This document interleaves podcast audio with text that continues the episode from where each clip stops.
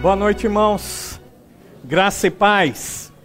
Espero que você esteja bem tranquilo nessa noite, né? Porque com certeza nesse horário é que estão saindo, ah, talvez, os resultados aí da eleição ah, geral que nós tivemos no nosso país.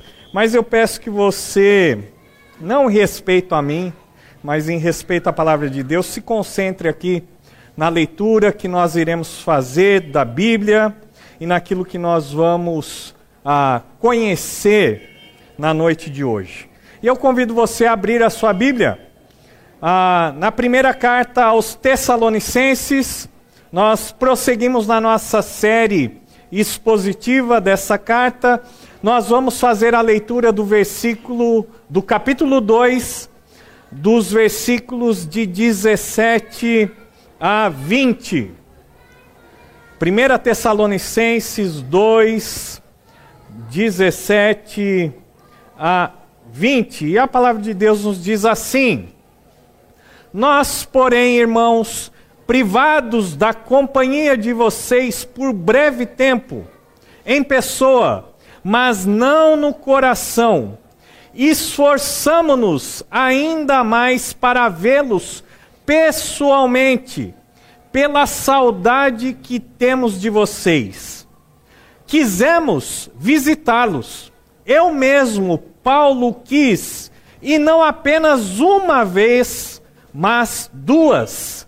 Satanás, porém, nos impediu. Pois quem é a nossa esperança, alegria ou coroa em quem nós nos gloriamos perante o Senhor Jesus na sua vinda? Não são vocês, de fato, vocês são a nossa glória e a nossa alegria. Abaixe sua cabeça, feche seus olhos, oremos mais uma vez. Amado Deus e Pai, nesse momento em que voltamos os nossos olhos para a tua palavra. Pedimos que realmente a tua palavra fale a cada um de nós, através do ensino do Espírito Santo, que possamos entender a tua palavra, mas mais do que isso, que possamos ver o valor dela em nossas vidas e que o Senhor mesmo nos capacite a praticá-la, principalmente durante essa semana. Oramos assim, agradecidos, no nome do Senhor Jesus. Amém. Muito bem, nós vamos ver três versículos apenas e aparentemente nós podemos ler esses versículos e concluir que simplesmente é uma apenas uma demonstração, mais uma demonstração do apóstolo Paulo aos irmãos ah, que estão na Tessalônica. Mas, na verdade, nós encontramos ah, um grande ensinamento para as nossas vidas nesses três, não, nesses quatro versículos que nós acabamos de ler. E o tema da nossa mensagem de hoje é verdades que não podemos esquecer. E por que nós vamos falar de verdades que não podemos esquecer? Porque nós vivemos num mundo onde nós temos grandes desafios em relação à vida cristã. Primeiro, nós temos muitas distrações que tentam desviar a nossa atenção, o nosso foco do Senhor Jesus e também do seu reino, da sua vontade. Nós encontramos também aliado a essas distrações, inúmeras preocupações. Nós temos experimentado de uma maneira muito especial, principalmente nesses últimos meses e mais nas últimas semanas e horas, grandes preocupações, preocupações em relação ao futuro do nosso país, à política, à questão econômica, temos preocupações financeiras, temos preocupações familiares. E essas preocupações também, muitas vezes, podem nos desviar daquilo que realmente é importante. Somado a isso, nós também temos as nossas ambições. Ambições pessoais, que muitas vezes não têm nenhuma relação com aquilo que é espiritual, aquilo que realmente é eterno, aquilo que realmente tem valor. As nós fazem com que as prioridades do reino sejam colocadas em segundo ou em terceiro lugar, aí então essas ambições também nos desviam do nosso foco, que é olhar para o Senhor Jesus, que é investir as nossas vidas no seu reino. Além disso, temos também diversas opções. Opções de lazer, de viagens, de compromissos, diversas opções de igrejas, de mensagens, e nós nos perdemos em meio a tantas opções. Tudo isso faz com que facilmente eu e você nos esqueçamos de algumas verdades. Por isso, nessa noite nós queremos falar de verdades que nós não podemos esquecer. E nessa noite nós vamos ver pelo menos três dessas verdades que facilmente podem ser esquecidas. A primeira verdade que nós não podemos esquecer é justamente a importância da família da fé. Acompanhe comigo aí os versículos 17 e a primeira parte do versículo 18. Olhe só o que o apóstolo Paulo. Nós, porém, irmãos, privados da companhia de vocês por breve tempo em pessoa, mas não no coração, esforçamo-nos ainda mais para vê-los pessoalmente, pois ah, pela saudade que temos de vocês. O início do versículo 18. Quisemos visitá-los. Eu mesmo, Paulo, o quis, e não apenas uma vez, mas duas. Apenas até aí, no versículo 18. Veja que nesses dois versículos, nós vemos o apóstolo Paulo ressaltando a importância da família da fé. A família de Deus, a igreja. E não estamos falando aqui, o apóstolo Paulo aqui não está falando da igreja como um todo, ou seja, a totalidade dos cristãos em toda a terra, em todos os tempos em todas as localidades, mas ele está enfatizando aqui a importância de uma determinada igreja local, de um determinado grupo de irmãos que se reunia na cidade de Tessalônica. Veja que ele ansiava estar pessoalmente com aqueles irmãos. E veja que ele diz assim: Nós, porém, irmãos, privados da companhia de vocês. Se você tem a versão revista e atualizada, você vai encontrar a seguinte palavra, ao invés de privados, você vai encontrar a palavra orfanados. E olha que interessante, porque o sentimento que o apóstolo Paulo tinha era um sentimento de separação. Separação da sua família. Naquele momento em que ele não podia estar com aqueles irmãos, o sentimento era que ele estava órfão. De que naquele momento ele estava totalmente separado dos seus familiares na fé. E por isso nós dizemos, com base em outros textos do Novo Testamento, que a igreja realmente é a família da fé. Que a igreja, com toda a propriedade, é a família de Deus aqui na terra.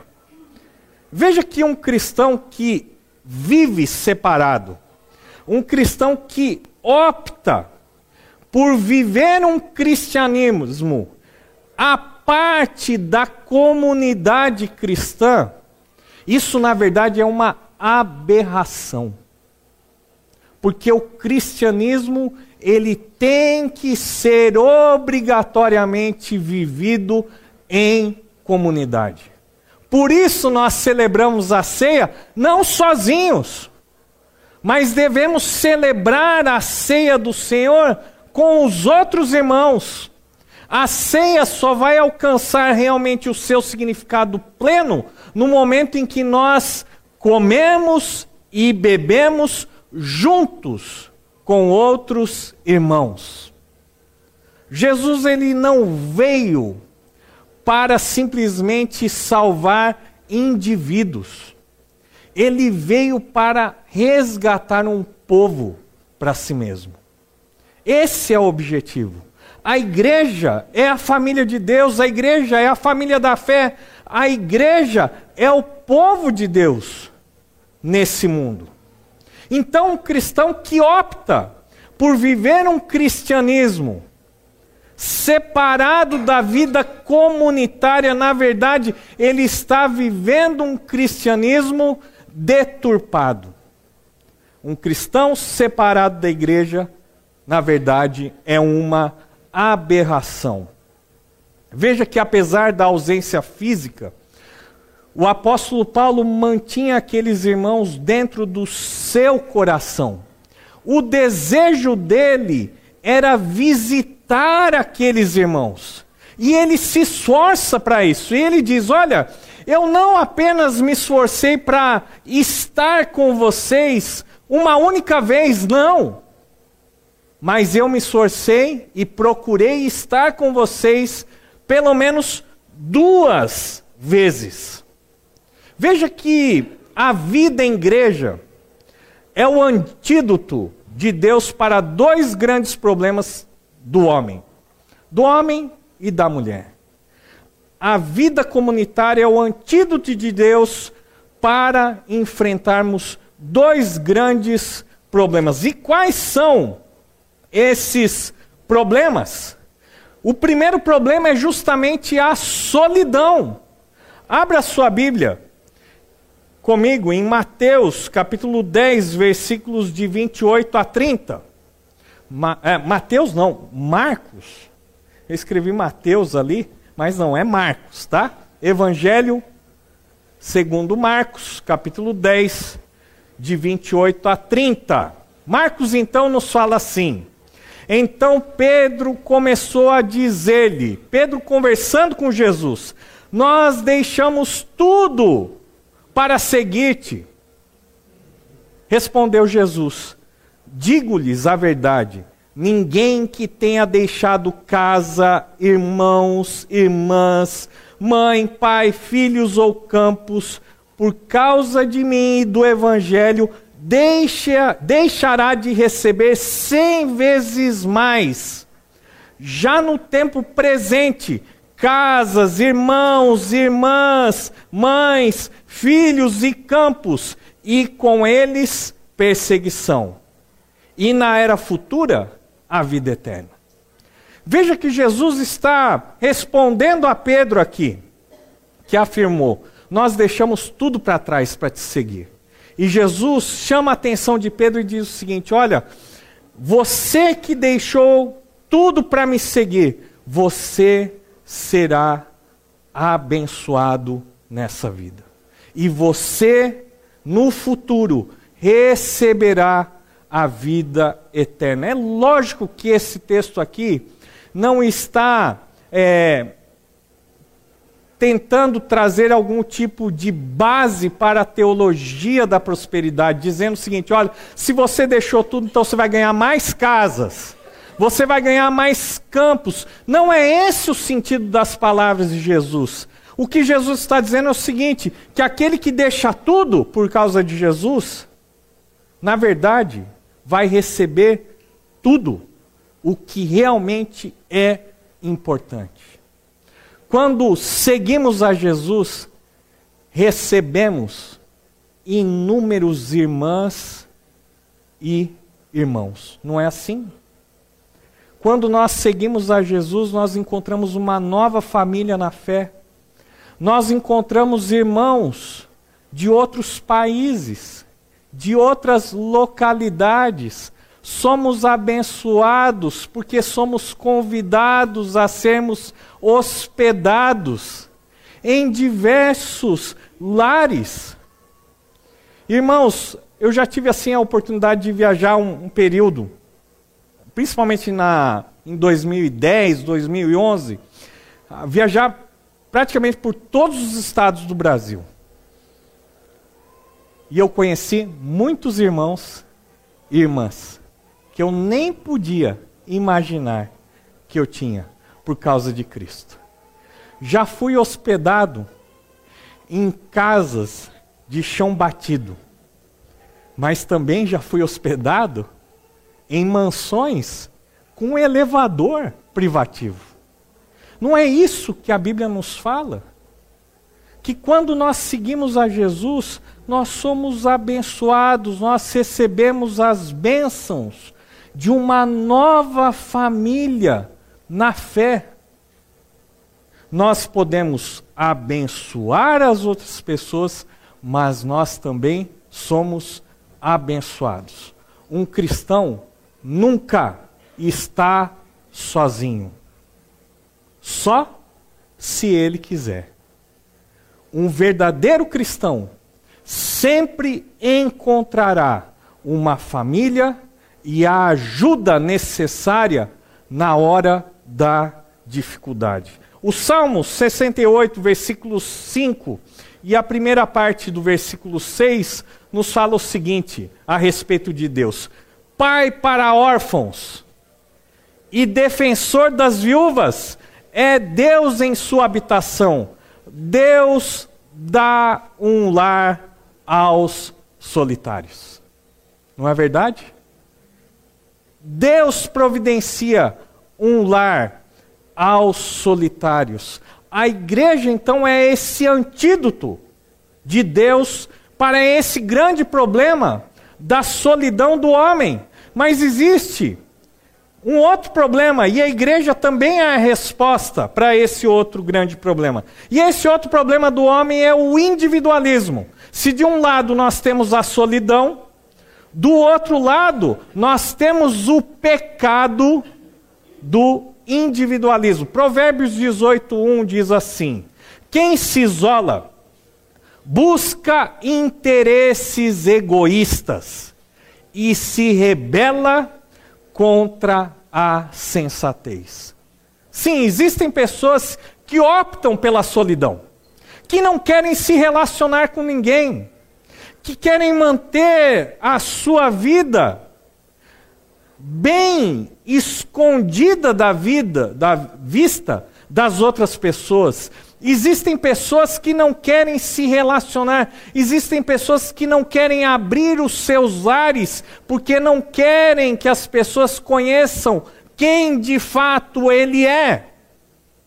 Existem pessoas que vivem de uma maneira egoísta, que só pensam em si mesmas, que não estão dispostas a repartir, a compartilhar, a ajudar a se interessar na vida e nos problemas das outras pessoas. Mas a igreja é o antídoto de Deus para esse pecado do individualismo. Abra sua Bíblia agora em 1 João, capítulo 1, versículo 7.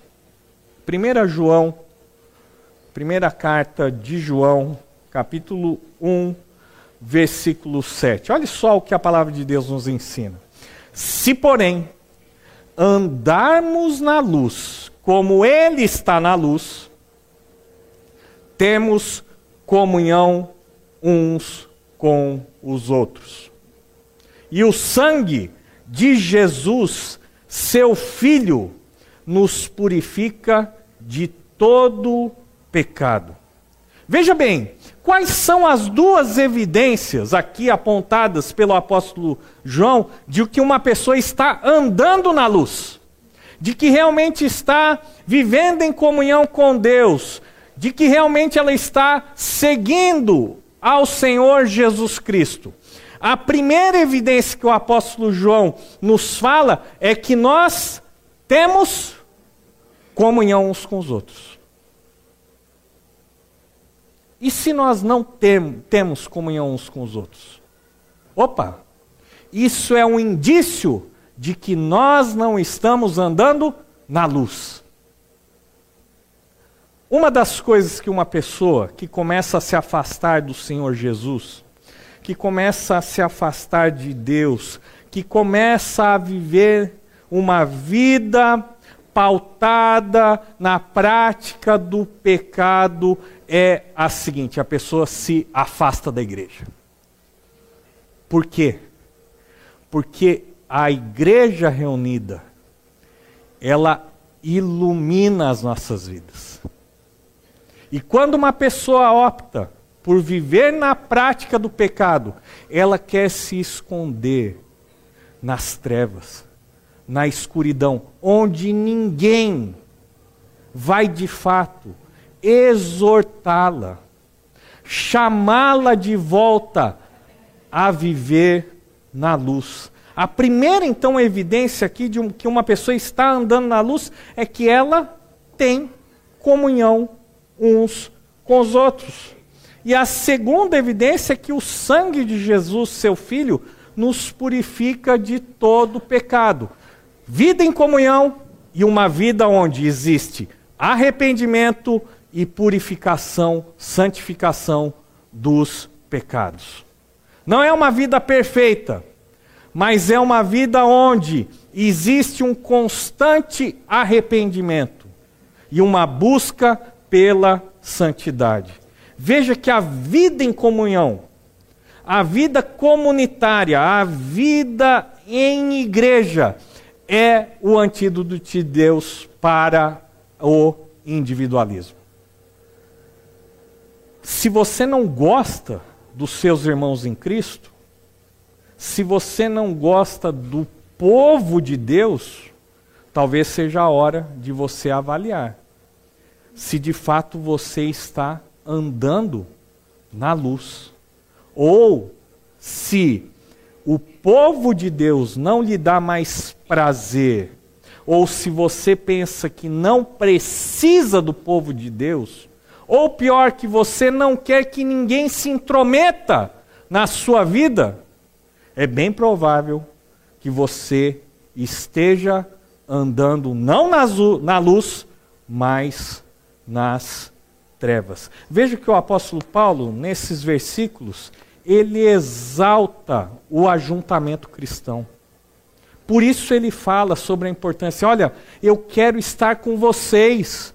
Olha, eu já tentei não uma vez, mas duas vezes o estar juntos, o viver em comunhão é extremamente importante para a vida do cristão.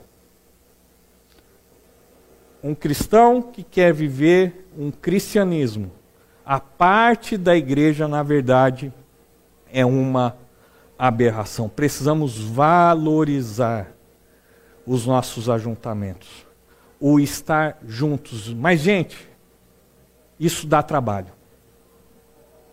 Porque você vai ter que mudar a sua agenda. Porque você vai ter que colocar a mão no bolso, porque às vezes vai ter que gastar mais com combustível às vezes você chega em casa, no meu caso na quinta-feira, cansado, e daí você sabe que daqui duas horas haverá célula. E é lá do outro lado da cidade. E naquele momento, qual é o pensamento que toma a sua mente? Ah, hoje eu não vou. É só hoje. O problema é que esse hoje se torna semanas, semanas se tornam meses, meses viram um ano, e daqui a pouco nós estamos vivendo uma década de pouco ajuntamento. Precisamos valorizar o encontro entre os irmãos. Mas existe uma segunda verdade nesse texto que nós acabamos de ler. E essa segunda verdade que nós não podemos esquecer é a respeito da realidade da batalha espiritual. Né? E talvez a gente tenha um pouco de medo de falar disso, né? afinal de contas, nós somos uma igreja ah, de uma linha mais conservadora, mas a batalha espiritual está na Bíblia, tá bom, gente? Nós não somos liberais, no sentido de que não acreditamos no sobrenatural. Nós acreditamos sim no sobrenatural, nós acreditamos sim na realidade de uma batalha espiritual, porque ela está escrita, descrita na palavra de Deus. Só que infelizmente nós conseguimos esquecer. Achamos que devemos viver simplesmente baseados naquilo que os nossos olhos veem. E esquecemos dessa realidade espiritual. Veja o que o apóstolo Paulo fala no versículo 18, na segunda parte, ele diz o seguinte: que ele queria visitar aqueles irmãos por duas vezes. Mas olha só o que ele diz: Satanás, porém, nos impediu. O apóstolo Paulo não coloca a culpa desse impedimento nos judeus que estavam perseguindo. Ele não coloca esse impedimento como sendo algo simplesmente humano, quem sabe uma questão política. Não, ele coloca as coisas como elas de fato são. Quem estava por trás desse impedimento, nessas duas vezes, era o próprio príncipe desse mundo, Satanás. Nós não sabemos com certeza como Satanás impediu que o apóstolo Paulo, por duas vezes, não visitasse os Tessalonicenses. Nós não sabemos. Mas o fato é que a origem desse impedimento, segundo o apóstolo Paulo, tem uma origem satânica. Essa ideia da palavra impediu é a ideia de alguém que faz um bloqueio, que impede a passagem de uma pessoa numa estrada. Você já teve a triste experiência de, numa viagem, se deparar com uma barreira, talvez porque houve um deslizamento de terra, não tem como passar o caminho foi bloqueado. E é isso que o apóstolo Paulo diz: Satanás bloqueou a nossa ida, a nossa viagem por duas vezes. Então, ele reconhece a realidade dessa batalha espiritual, não existem coincidências, ou simplesmente a ação do acaso ou dos homens. Ele reconhece que nós vivemos a realidade de um mundo espiritual que muitas vezes, infelizmente, é esquecido por mim e por você. Nós oramos pouco, apesar de declararmos que cremos na oração, nós pedimos que Deus haja a, a, ao nosso favor, mas na verdade nós corremos para resolver os nossos problemas do nosso jeito, e nós também nos esquecemos que nós temos o, um inimigo, um adversário, o adversário das nossas almas. Satanás é o príncipe desse mundo. Ele de fato governa as autoridades, os dominadores desse mundo, as forças espirituais nas regiões celestes. Efésios, capítulo 6, versículos de 11 a 12, um texto que nós conhecemos bem. Mas Paulo também diz àqueles irmãos o seguinte: Vistam toda a armadura de Deus para poderem ficar firmes contra as ciladas do diabo, pois a nossa luta não é contra pessoas, mas contra os poderes e autoridades, contra os dominadores desse mundo de trevas contra as forças espirituais do mal nas regiões celestiais. Satanás não tem prazer na comunhão dos irmãos. O objetivo dele é nos separar, é nos dividir, é fazer com que eu e você acredite que nós não precisamos uns dos outros, que nós somos autossuficientes, de que não precisamos da ajuda de outras pessoas, de que não precisamos prestar contas das nossas vidas para outras pessoas. Mentiras do diabo para destruir o povo de Deus aqui na terra. Ele não tem prazer na comunhão dos irmãos, ele quer nos isolar, nos dividir, acabar com a nossa identidade e com a força que a comunhão do povo de Deus nos dá para enfrentar as dificuldades e o pecado que nos assedia.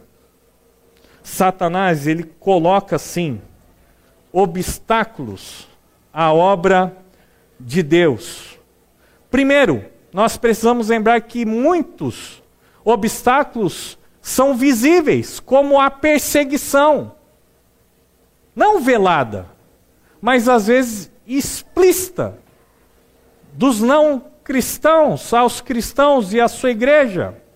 Mas também existe uma confrontação, uma oposição invisível.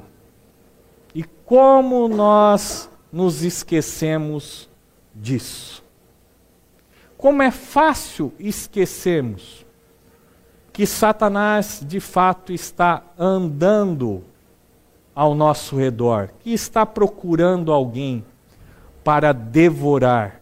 E quantos cristãos ignorando, desconhecendo, minimizando a ação do diabo, caem em suas ciladas. Ele faz de tudo para que a obra evangelística não avance, para que a obra missionária fique estagnada.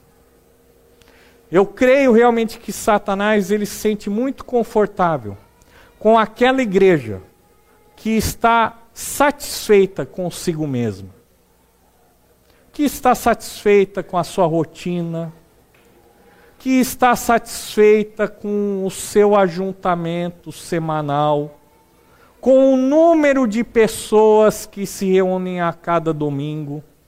Com certeza, ele se sente muito confortável com aquelas igrejas que simplesmente abandonam e perdem de vista a sua missão. Missão evangelística, missão missionária.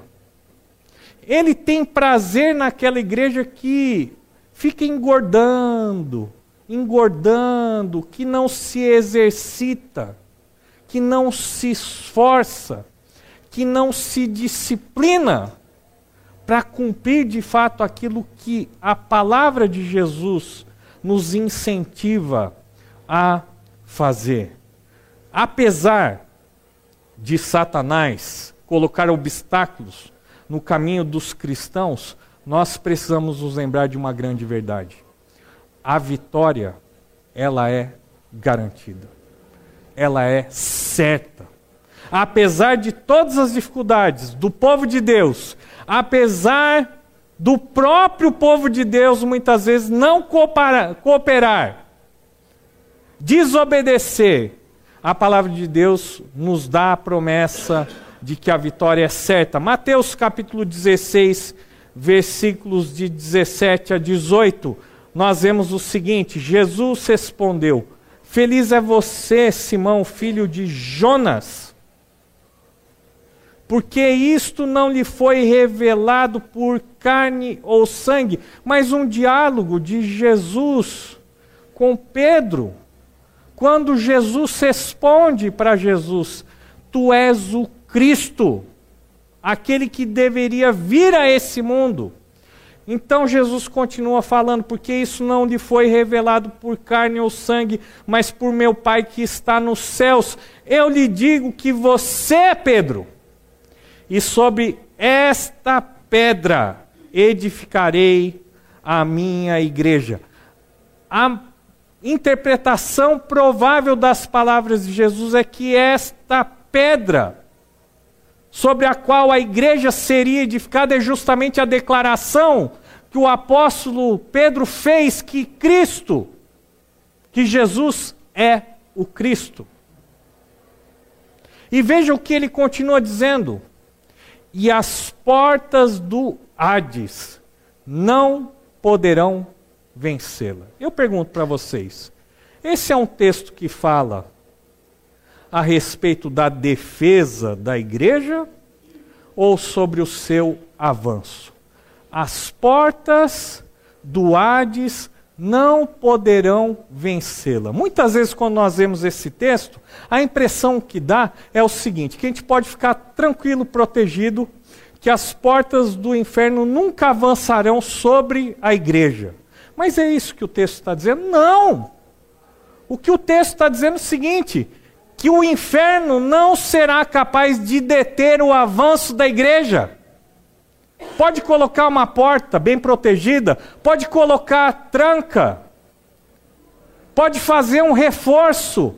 Essas portas do inferno não irão resistir à investida da igreja. A igreja irá avançar, a igreja irá ganhar almas, pessoas irão se render a Cristo, pessoas serão resgatadas do império das trevas.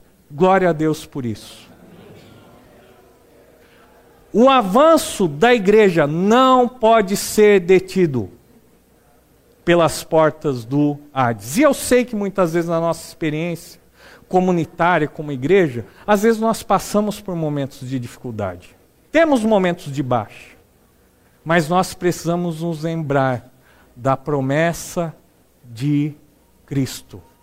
Nós iremos avançar. No final, nós estaremos rodeados por uma grande multidão, pessoas de todas as tribos, povos, raças e línguas, pessoas que foram compradas pelo sangue do Cordeiro, pessoas que foram resgatadas através da pregação do Evangelho. Essa é a segunda verdade que nós não podemos esquecer. E meu tempo já está acabando, mas nós temos uma terceira verdade aqui. E essa terceira verdade nos fala sobre o valor das almas ganhas. O valor de ganharmos almas para Jesus. Veja o versículo 19 e 20. Pois quem é a nossa esperança, alegria ou coroa em quem nos gloriamos perante o Senhor Jesus na sua vinda? Não são vocês de fato vocês são a nossa glória e a nossa alegria. Não sei se vocês vão se lembrar, mas eu disse o seguinte: que todos os capítulos de 1 Tessalonicenses, ela se, é, o capítulo sempre termina com uma referência à volta de Cristo. E mais uma vez nós vemos aqui uma referência à volta de Cristo. O apóstolo Paulo agora ele olha não para o impedimento de estar com aqueles irmãos mas ele se lembra que ele pregou o evangelho para aquelas pessoas, que aquelas pessoas não apenas aceitaram a palavra, mas receberam no seu coração. Aqueles irmãos estavam vivendo como imitadores ah, do apóstolo, dos seus auxiliares, eles também estavam imitando as outras igrejas da Judéia, porque estavam suportando as perseguições. E ele então olha para essas pessoas e também ele olha para o futuro. Ele olha para o dia de Cristo, para o dia em que o Senhor Jesus irá voltar, o dia da sua vinda. E ele diz o seguinte: que naquele dia, a esperança, a alegria, a coroa, a glória que ele terá é a alegria de ver aqueles irmãos e irmãs também diante do Senhor Jesus Cristo. Pois quem é a nossa alegria? Quem é a nossa esperança? Quem é a nossa alegria ou coroa em que nos gloriamos perante o Senhor Jesus na sua vinda? Não são vocês, é uma pergunta retórica. São vocês. A nossa esperança, não aquela esperança né, que a gente tem do, ah, no dia de eleição. Ah, eu espero que o meu candidato ganhe. Mas pode ser que ele não ganhe, né? Não é esse tipo de esperança. É aquela esperança baseada na certeza. Quem é a nossa alegria? São vocês. Quem é a nossa coroa? E a ideia da coroa aqui é mais uma vez aquela a ideia da palavra a coroa aqui é Stefanos. Não é uma coroa do rei de ouro, mas é aquela coroa, aquela grinalda feita ah, de louros. Aquela coroa que era colocada sobre a cabeça daqueles que venciam um dos jogos ou uma corrida grega. E Paulo diz o seguinte: olha, a nossa honra, a nossa coroação, depois de corrermos a corrida da fé, são vocês, são pessoas. Nós estamos nos empenhando para construir um novo templo, não é? Muitas pessoas têm investido sacrificialmente muito dinheiro, muito tempo, muito esforço. Mas isso não vai ter valor nenhum se aquele templo não estiver totalmente lotado daqui a uns anos. Se novas pessoas não conhecerem a Jesus, se aquele templo não for ocupado, nós perdemos o nosso tempo, nós perdemos o nosso esforço, nós perdemos o nosso dinheiro.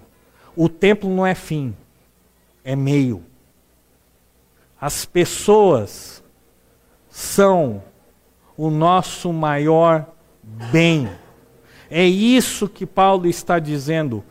A sua esperança, a sua alegria, a sua coroa a nossa glória, a nossa alegria residem no fato de que pessoas foram ganhas e estão seguindo a Jesus. Existe uma estatística muito triste. 95% dos membros das igrejas, das nossas igrejas, nunca levaram uma pessoa a Cristo. 95%. Será que você faz parte de um desses que formam os 95% de pessoas que nunca tiveram a alegria de ver uma pessoa se entregando a Jesus através do seu testemunho, da sua pregação? Eu não quero estar entre esses 95%. Eu quero fazer, ainda que seja parte daqueles 5% de que entendem que o valor que nós teremos diante de Cristo no dia da sua vinda, da parousia, do encontro com Jesus nos ares, é o fato de nós olharmos ao redor e vemos pessoas que fazem parte da família de Deus, não pelos nossos próprios méritos, mas porque Deus nos usou para alcançar aquelas pessoas. A maior glória de um crente não é acumular riquezas. Pare de correr atrás disso. Vai ficar tudo aí. Pare de correr atrás de títulos. Pare de querer ser reconhecido, seguido pelas pessoas.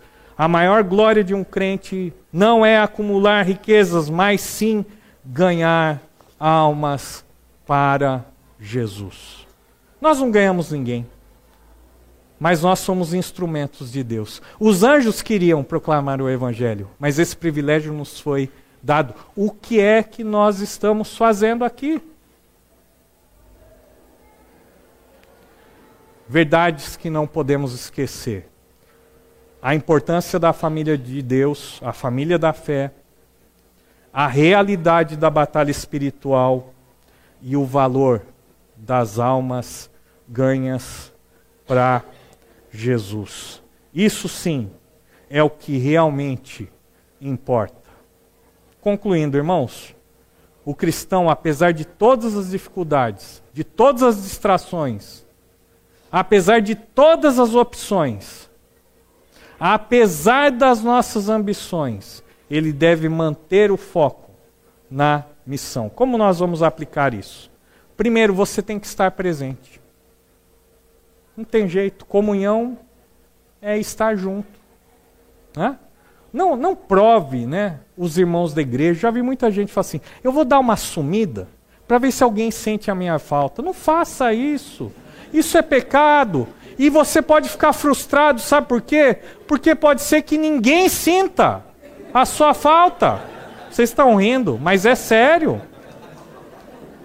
Esteja presente.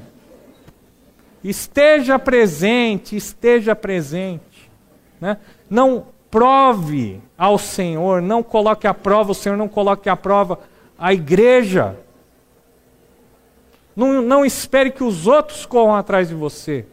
Corra atrás. E eu posso falar com toda a propriedade isso, porque, gente, pode até não parecer, né? Mas eu sou uma pessoa extremamente tímida. Talvez nem minha filha acredite nisso. Né? Quando cheguei aqui nessa igreja, gente, eu não conseguia conversar com ninguém. Talvez as pessoas mais antigas vão lembrar, né? Minha perninha fina, né? Magrinho, tal. Ficava num cantinho ali.